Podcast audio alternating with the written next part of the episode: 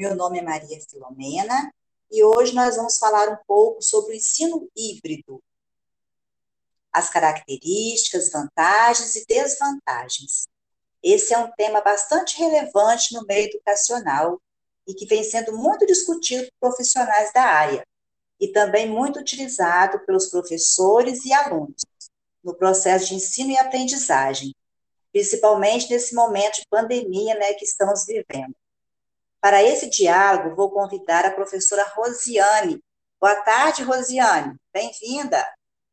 Boa tarde, Maria Filomena. Boa tarde a todos. Sejam muito, todos muito bem-vindos. Então, para falarmos sobre o conceito de ensino híbrido, nós vamos primeiro falar o que significa híbrido, né? Híbrido significa misturado, mesclado, em inglês, blended. Né? E a educação ela sempre foi misturada, né? ela sempre foi híbrida, porque ela sempre combinou vários espaços, tempos, atividades, metodologias e públicos diversos. E esse ensino também é híbrido porque ele não se reduz somente ao planejamento institucional e intencional. Além do mais, nós aprendemos tanto intencionalmente e com espontaneamente.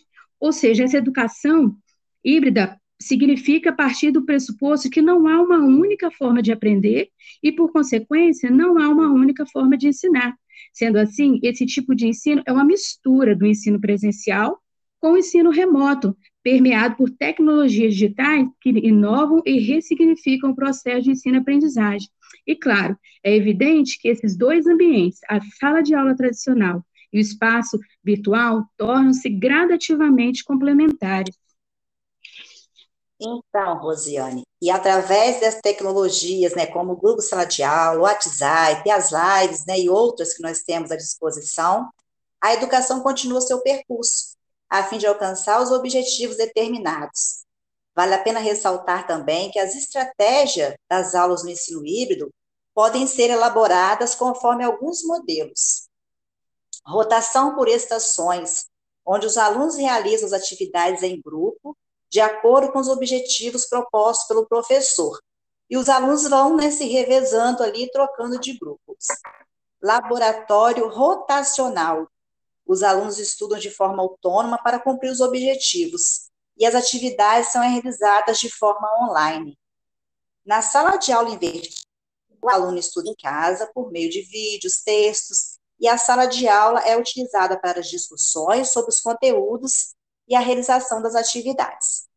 Rotação individual, cada estudante tem atividades a ser desenvolvidas conforme a sua necessidade, né, de acordo com o que ele precisa aprender. O modelo à la carte, os estudantes têm um tutor online e tem também experiências né, em escolas tradicionais. O modelo virtual aprimorado, o estudo é online e os encontros presenciais são agendados. Modelo flex, o aluno pode direcionar o seu aprendizado de acordo com as necessidades. E o professor tutor oferece suporte para esses estudos. Ótimo, Maria. Dentro dessas principais características né, que você acabou de citar, vou falar um pouco sobre o papel do professor, do aluno e das tecnologias.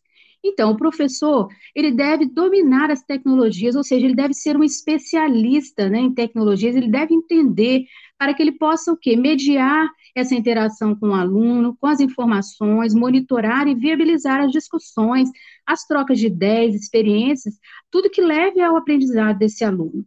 Seu papel também é ser facilitador na realização de projetos, jogos interdisciplinares, problemas reais com, as, com a aula invertida, né, o que é muito importante para dinamizar e potencializar né, não somente os conteúdos, mas principalmente ou também né, as habilidades e competências desses alunos. E o papel do aluno, né?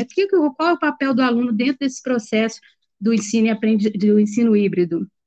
O papel do aluno é o que? Ele ser o protagonista, ele precisa ter uma participação ativa, ele precisa estar interagindo com esse conhecimento, construindo a sua aprendizagem dando resposta ao que lhe é proposto. Ou seja, né, o professor ali vai estar dando as orientações do que ele precisa estar fazendo e ele precisa estar dando retorno né, a esse professor de tudo que foi orientado. E as tecnologias, né, elas servem de apoio nessa organização do processo de ensino e aprendizagem, né? Essas atividades podem ser muito mais diversificadas, com metodologias mais ativas, que combinem o melhor percurso, tanto individual como grupal desses alunos, né? Que também é, se adapta a cada situação, ou seja, né, o aluno que precisa de muita tutoria, acompanhamento, e aqueles também que já conseguem aprender sozinhos. Pois é, Rosiane, e esse ensino híbrido é tão importante, necessário, né, em tempos de pandemia, onde as aulas presenciais, né, ficam um pouco restritas. Esse ensino apresenta algumas vantagens, né? A flexibilidade nos horários de estudo, diversos recursos né, para o enriquecimento pedagógico, o professor pode utilizar várias tecnologias, o gerenciamento pessoal, que permite a interação né, entre os professores com seus alunos, entre os colegas né, de turma, aluno e aluno aí, de forma online e por diversas plataformas, o que tem sido essencial nesse tempo de pandemia. E o que tudo indica, né, esse modelo vem aí para ficar, né, o futuro da educação. Trata de uma inovação pedagógica, né, a personalização do ensino e os processos de aprendizagem, né, que corroboram aí para uma aprendizagem significativa. Então, o aluno tem a oportunidade, mesmo à distância, manter o contato com o professor, manter o contato com os colegas, e em contrapartida, né, existe ainda aqueles alunos que não conseguem ter acesso a esse ensino híbrido, essa forma de estudar online, principalmente aqueles que moram na, na zona rural. Algumas famílias não possuem os equipamentos necessários para manter esse estudo remoto, não possuem, às vezes, rede né, de telefonia, internet que permite né, o uso dessas tecnologias. E dessa forma, né, alguns alunos ainda ficam fora né, desse modelo livre, desse ensino remoto, porque não têm acesso a essas tecnologias principalmente aquelas crianças né, que moram em locais mais afastados, né, em zonas rurais. E outro agravante ainda nessa modalidade de ensino, eu falo assim da experiência né, na comunidade onde eu trabalho, são as crianças pequenas, que além de ter acesso a essas tecnologias, elas precisam do auxílio de alguém da família para estar junto, né, para realizar as atividades propostas. Muitos dessas crianças, né, muitas dessas crianças ficam com os avós que são pessoas né, de outra geração, que não têm habilidade para manusear as tecnologias atuais aí, né, que para muitos é muito fácil de usar, né, faz parte do cotidiano já, mas muitas crianças ainda enfrentam essa dificuldade, a falta de acesso mesmo aos equipamentos, a falta de acesso a ter sinal de internet e a habilidade, né, de alguém para orientar, no caso das crianças menores aí. Tá certo, Maria. Então, em tempo de pandemia, né, com a suspensão das aulas, como você acabou de citar, né, o ensino híbrido ele tem um papel essencial, né, para estar tá dando continuidade às aulas, é, os recursos tecnológicos que têm sido usados, WhatsApp, Google Sala de Aula, as aulas síncronas e apostilas, né, e outros recursos que estão sendo usados para está mediando esse e dando continuidade a esse processo de ensino-aprendizagem, né? O professor ele pode né, estar realizando as atividades com os alunos, tanto individuais como as colaborativas, né, com interação, dinamismo. Então, o que tornou também as aulas mais atrativas, que desenvolve também né, a autonomia, a criatividade e protagonismo dos alunos, que a partir de então eles têm acesso, né, as diversas tecnologias, que nós sabemos que em muitas escolas né, as tecnologias sequer eram utilizadas, né, coisa que realmente é, foi possível agora também através desse ensino híbrido, né, através da pandemia do coronavírus, né. Também né, dessas, né, dessa temática dentro da pandemia, os tempos de pandemia, né, algo também que chama muita atenção, que é uma vantagem muito importante, é a questão das metodologias ativas, a personalização do ensino, que estão possibilitando né, os professores a serem o quê?